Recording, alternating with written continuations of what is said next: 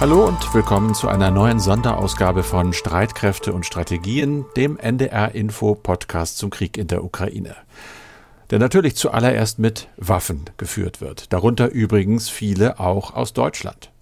Ich habe nachgeguckt. Bisher wurden unter anderem etwa zweieinhalbtausend Luftabwehrraketen, 900 Panzerfäuste, 100 Maschinengewehre, 100.000 Handgranaten und mehr als 16 Millionen Schuss Munition für Handfeuerwaffen geliefert. Plus wenn auch indirekt über andere Staaten Haubitzen, also Artillerie oder Schützenpanzer aus ehemaligen Beständen der NVA, also der Armee der Ex-DDR.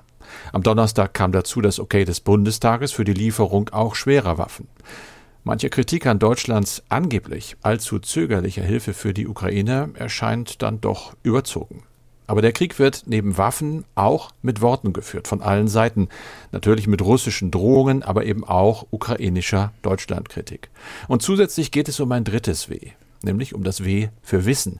Das berichtet der US-Sender NBC in dieser Woche. Danach haben amerikanische Geheimdienste dem ukrainischen Militär von Beginn des Krieges an in großem Umfang eigene Intelligence zur Verfügung gestellt, also Erkenntnisse über russische Truppenstärken, Truppenbewegungen oder Angriffspläne.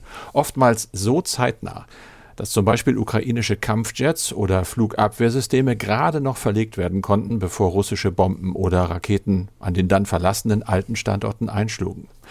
Das, so berichtet NBC, sei einer der Gründe dafür, dass Russland bis heute nicht die Lufthoheit über dem gesamten Land habe.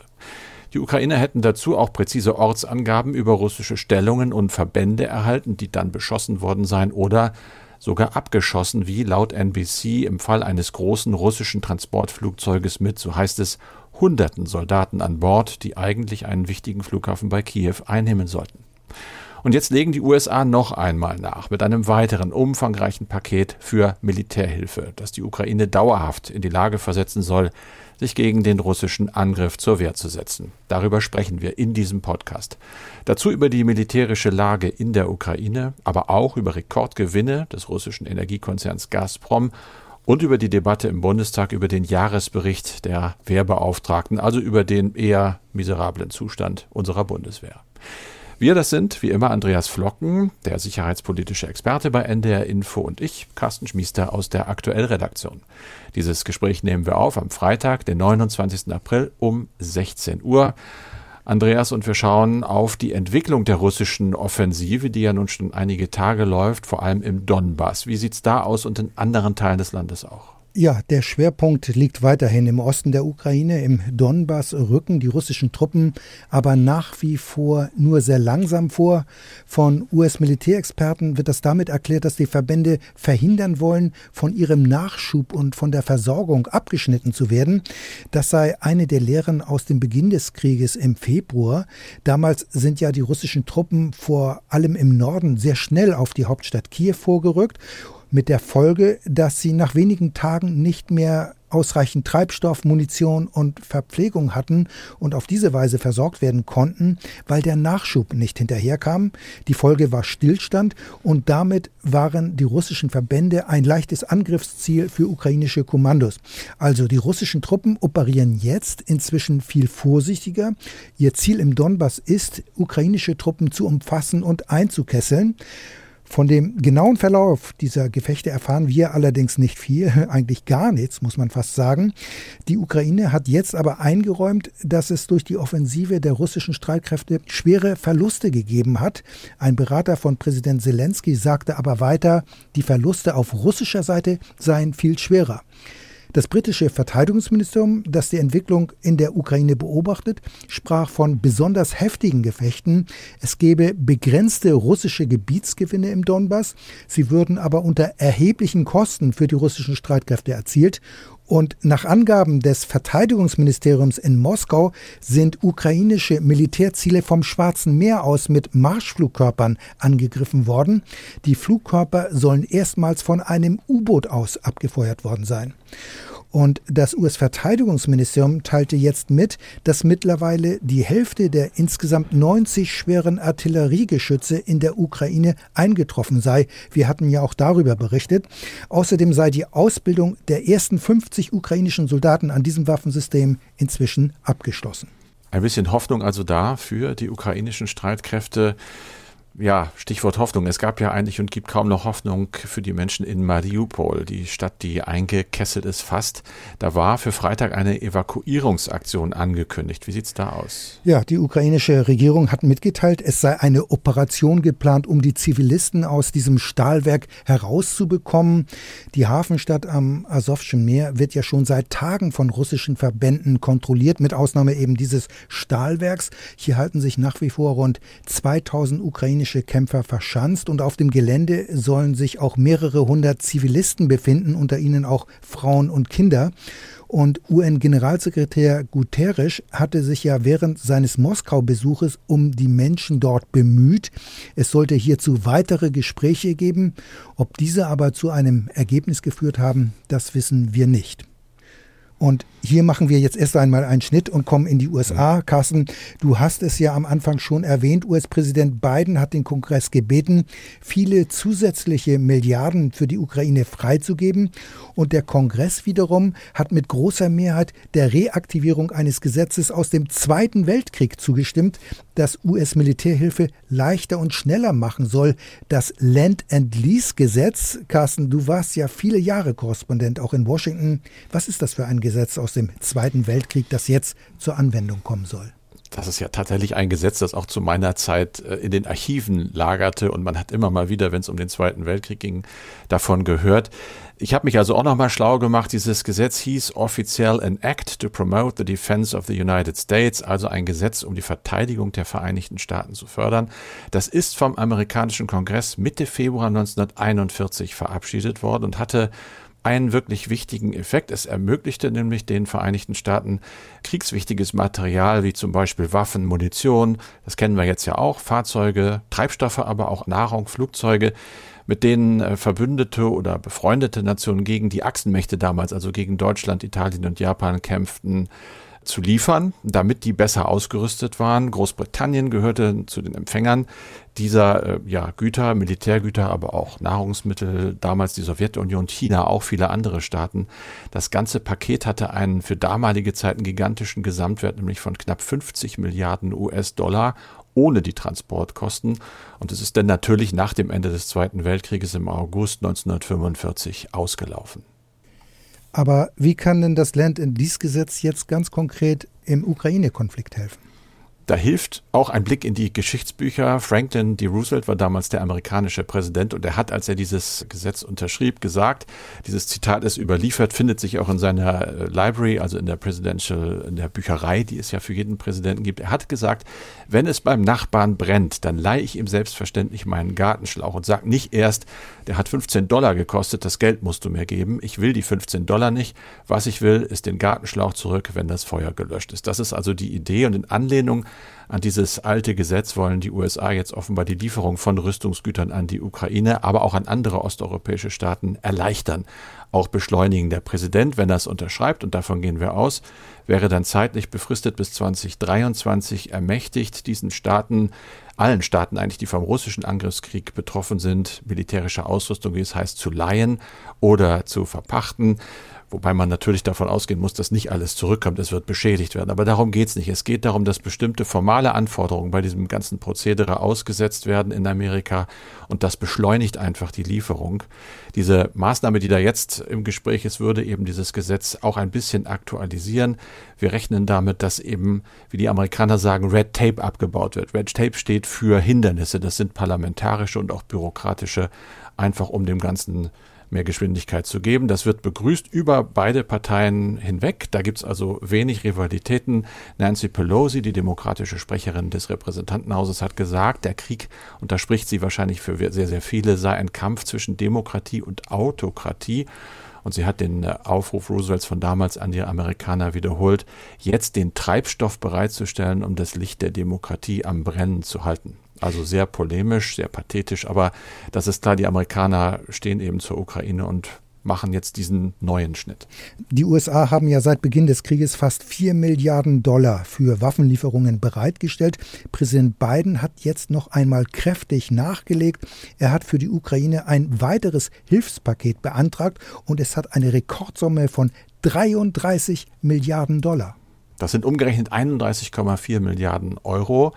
Wahnsinnig viel, das stimmt. Und 20 Milliarden davon sollen für Militärhilfe genutzt werden. Der Rest etwa 8,5 Milliarden für wirtschaftliche Hilfe für die Ukraine. Wir müssen das tun, hat Biden gesagt beim Auftritt, als er das präsentiert hat im Weißen Haus. Er hat auch eingeräumt, dass diese Hilfe nicht billig sei, aber noch teurer, sagt er, käme es Amerika zu stehen, wenn wir Russlands Aggression unbeantwortet ließen. Entweder unterstützen wir das ukrainische Volk bei der Verteidigung des Landes oder wir sehen einfach zu, wie Russland die Gräueltaten und Aggression fortsetzt. Also ein klarer Appell dafür. Er wird damit auf relativ wenig Widerstand stoßen. Das ist er bislang ja auch nicht. Ihm ist es wichtig, dass Waffen, Munition, andere Hilfe jetzt schnell und ohne Unterbrechungen geliefert werden. Und das wird er vermutlich auch hinkriegen. Die Summe ist zunächst einmal bis Ende September so angelegt. Dann beginnt nämlich in Amerika ein neues Haushaltsjahr und dann wird, wenn der Krieg dann noch andauert, mit Sicherheit nochmal wieder kräftig nachgelegt werden. Andreas, soweit zu Amerika. Jetzt kommen wir zurück zu Deutschland. Da hat es am Freitag eine Debatte im Bundestag gegeben und zwar über den Jahresbericht der Wehrbeauftragten. Über den Bericht hatten wir schon berichtet. Die, das Ergebnis war ernüchternd. Du hast auch oft davon gesprochen. Die Bundeswehr ist in einem, sagen wir es mal vorsichtig, suboptimalen Status. Wie ist denn diese Debatte da verlaufen? Was ist da gesagt worden? Ja, man muss sagen, in der Tat, wie du es gesagt hast, der Bericht, der ist vorgelegt worden im vergangenen Monat und in der Debatte äh, sind wieder die Argumente ausgetauscht worden und es ist einmal mehr auf diese Situation, auf die desolate Situation auch der Bundeswehr hingewiesen worden. Man muss allerdings sagen, der Bericht ist natürlich vor allem ein Mängelbericht. Das heißt, es wird dort aufgeführt, was bei der Bundeswehr nicht in Ordnung ist.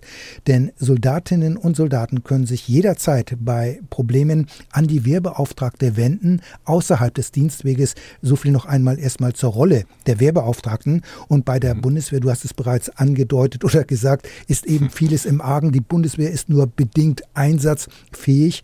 Das ist auf den ersten Blick verwunderlich, denn die Verteidigungsausgaben sind in den vergangenen Jahren kontinuierlich gestiegen auf inzwischen 50 Milliarden Euro. In der Bundestagsdebatte kam dann auch die Frage auf, warum die Bundeswehr mit der Einsatzbereitschaft weiterhin so große Probleme hat, obwohl beispielsweise beispielsweise der Verteidigungsetat von Frankreich eine ähnliche Größenordnung hat. Dort sei aber von Problemen bei der Einsatzbereitschaft nichts zu hören. Also dabei geht es auch gar nicht allein um die Verfügbarkeit von Waffensystemen und Großgerät bei der Bundeswehr. Das Problem fängt ja bei der Bundeswehr schon bei der persönlichen Ausstattung der Soldaten an. Da mangelt es an adäquaten Schutzwesten, Gefechtshelmen und anderen Dingen. Und viele Soldaten besorgen sich daher privat die fehlende Ausstattung. Und dafür geben sie dann durchaus durchaus schon mal 1000 Euro und mehr aus.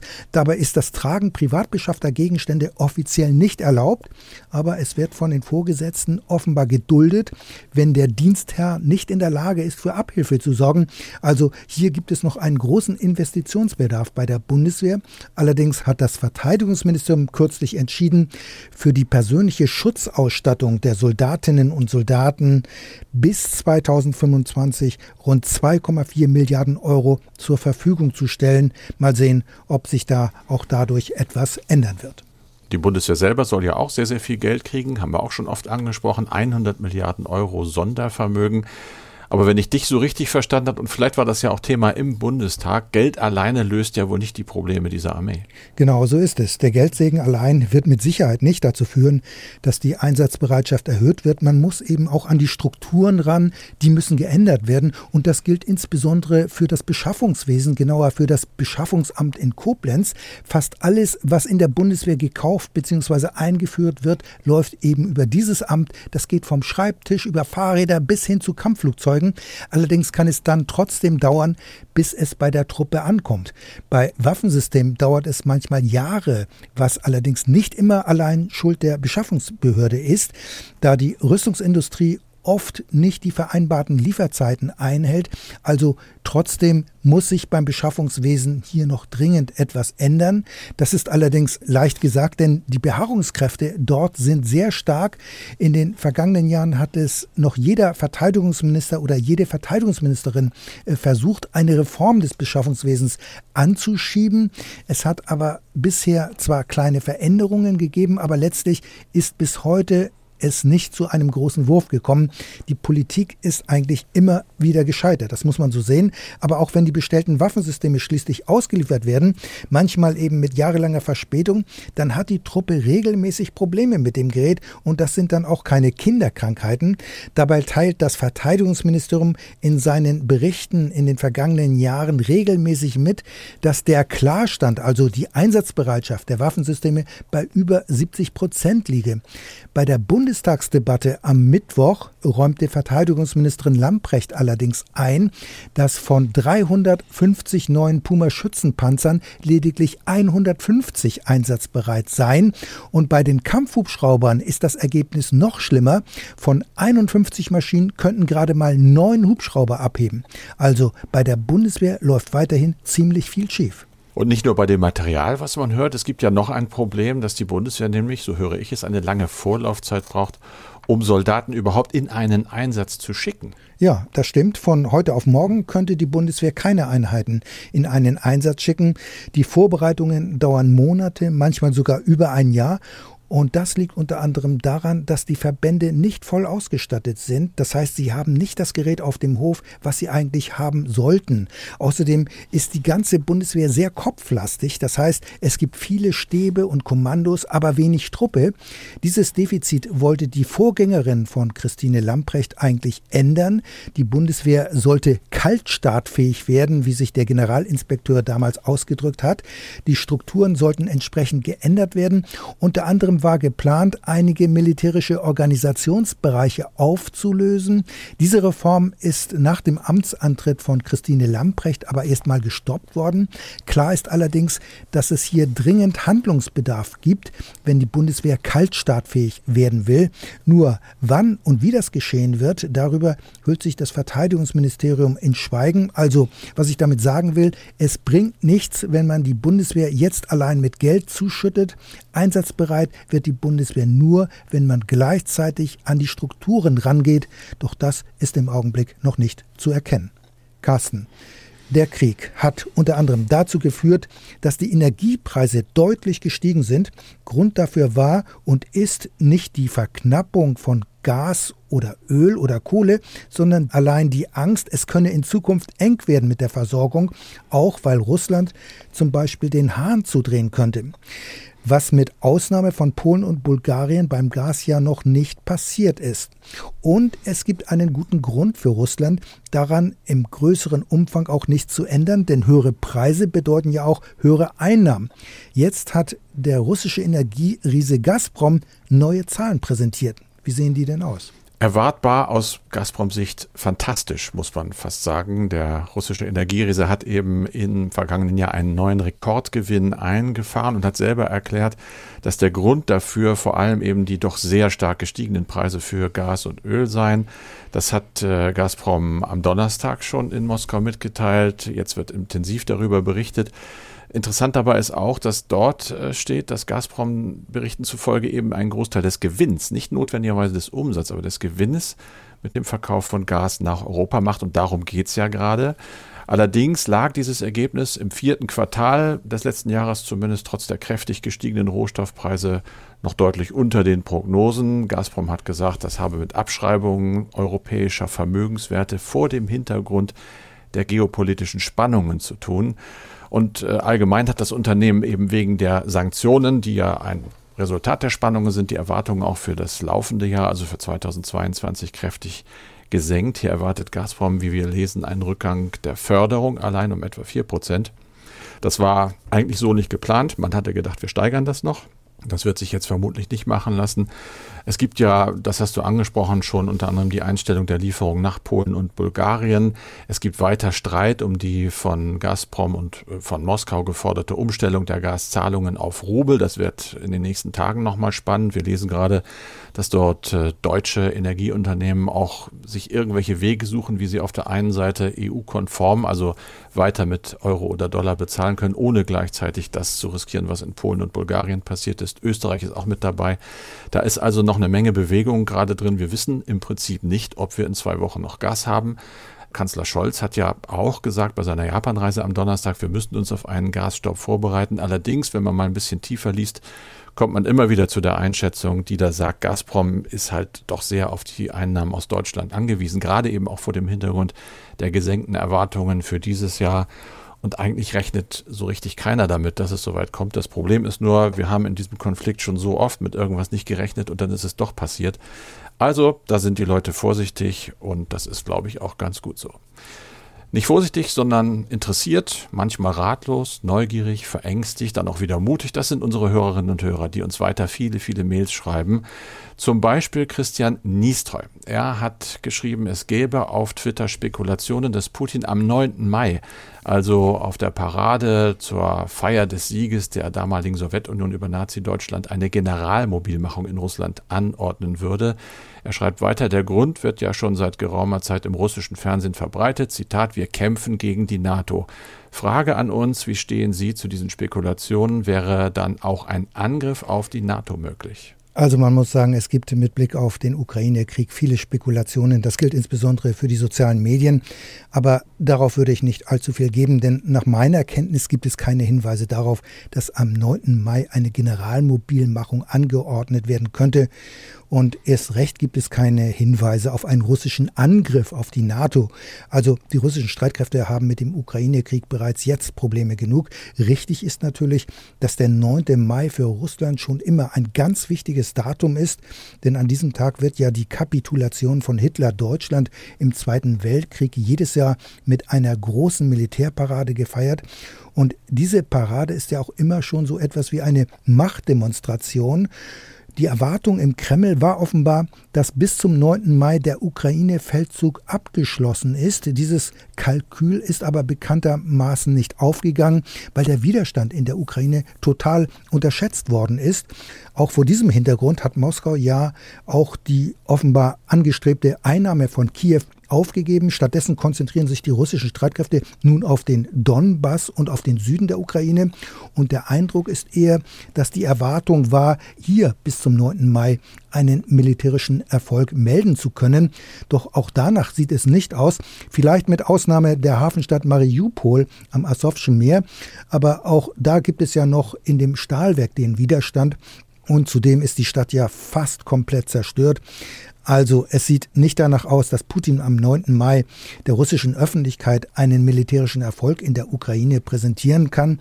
Klar ist aber auch, dass die russische Propaganda sicher alles tun wird, den Einsatz der russischen Truppen in der Ukraine ganz besonders hervorzuheben. Robert Strade hat uns geschrieben, eine lange Mail, deshalb nur ein Auszug hier. Er schreibt, Sie bitten regelmäßig Rückmeldungen von der Hörerschaft zu bekommen, was ich hiermit gern tun möchte. Danke dafür. Ich fände es interessant, wenn in der Sendung auch wieder mehr über politische Lösungen gesprochen würde. In einem der ersten Podcasts sagten Sie zu Recht, Zitat, am Ende eines Krieges steht immer eine Verhandlungslösung. Darüber haben wir aber in Ihrem Podcast zuletzt wenig gehört. Ich bin mir nicht mal sicher, ob Sie aktuell recherchieren, wie oder ob zwischen den Kriegsparteien gesprochen wird. Tun wir natürlich. Auch die Frage, ob nicht Europa und Amerika Einfluss auf die Gespräche nehmen sollte, um möglicherweise eine in Verhandlungsdingen ungeübte Regierung in Kiew zu unterstützen, wäre aus meiner Sicht zu diskutieren. Was sei das Ziel von Waffenlieferungen? Inwieweit würden diese eine Verhandlungslösung unterstützen? Ist es Ziel, den russischen Angriff zu stoppen, den Angreifer auf die Kontaktlinie von 2014 zurückzudrängen? Die damals besetzten Gebiete zurückzuerobern oder gar die russische Armee bei einem Rückzug auch auf eigenem russischen Boden weiter zu schwächen? Also das sind viele Fragen. Zunächst einmal mhm. glaube ich nicht, dass die ukrainische Regierung in Verhandlungsdingen ungeübt ist. Ähm, sie hat ja unter anderem an diversen Abkommen mitgearbeitet, am Minsk I-Abkommen, Minsk II und sie war auch an Verhandlungen im Rahmen des Normandie-Formates beteiligt. Also Nachhilfeunterricht in Sachen Verhandlungen braucht Kiew sicher nicht. Äh, die ukrainische Regierung verfolgt ihre eigenen Interessen und die sind nicht immer deckungsgleich mit den westlichen Interessen. Ich denke da konkret zum Beispiel an den Streit Streit um die Einrichtung einer Flugverbotszone, die Zelensky ja immer wieder gebetsmühlenartig gefordert hat, ohne Erfolg. Ja, zuletzt hat man in diesem Podcast wenig über eine Verhandlungslösung gehört, aber weil es hier Stillstand gibt, hier gibt es keine Fortschritte. Allerdings gibt es Gespräche, das heißt die Kommunikationskanäle sind offen, trotz der Gräueltaten von Butcher und trotz der Angriffe auf die verschanzten ukrainischen Kämpfer im Stahlwerk von Mariupol. Und ich finde, Robert Strade hat recht, die Frage nach dem Ziel von Waffenlieferungen ist ganz wichtig. Was ist das strategische Ziel? Da hören wir von der Politik unterschiedliche Antworten. Allgemein heißt es zwar, damit soll der russische Angriff gestoppt werden und der Weg für eine politische Lösung geebnet werden. Aber die aufgeworfenen Fragen stellen sich natürlich. Geht es Kiew um die Wiederherstellung des Zustandes vor Beginn des Krieges oder will man vielleicht sogar mehr und auch die Krim mithilfe von Waffenlieferungen wieder zurückholen? Und dann hat die US-Regierung ja ebenfalls eigene Interessen. Den USA geht es ja darum, die russischen Streitkräfte zu schwächen, dass sie zu einer Intervention wie in der Ukraine nicht mehr in der Lage sind. Alles das wirft natürlich auch viele Fragen auf, wenn zum Beispiel Moskau zum Beispiel von heute auf morgen anbieten würde, sich zurückzuziehen, dann wäre dieses US-Ziel in der Ukraine ja dann nicht erreicht worden. Können wir also nicht beantworten alle Fragen, aber soweit es geht eben doch und den Rest wird die Zeit ergeben und wir bleiben natürlich immer am Thema dran und werden Sie in diesem Podcast weiter informieren. Sie werden uns weiter Ihre Fragen schreiben, bitteschön, das freut uns. Die Adresse streitkräfte.ndr.de, Streitkräfte mit AE. Und das war's für diesen Podcast mit Andreas Flocken und mit Carsten Schmiester. Wir sind dann am Montag mit einer neuen Ausgabe wieder für Sie da. Und ganz zum Schluss noch ein Podcast-Tipp für Sie. Bei meinen Kollegen, den Korrespondenten in Washington, geht es in der aktuellen Folge um die Zukunft von Twitter. Spielt ja in diesem Krieg auch eine große Rolle. Und die noch größere Frage, was hat der SpaceX und Tesla-Gründer Elon Musk mit dem Kurznachrichtendienst vor, den er gerade gekauft hat? Hören Sie also gerne rein. Die Korrespondenten in Washington finden Sie auch in der ARD Audiothek.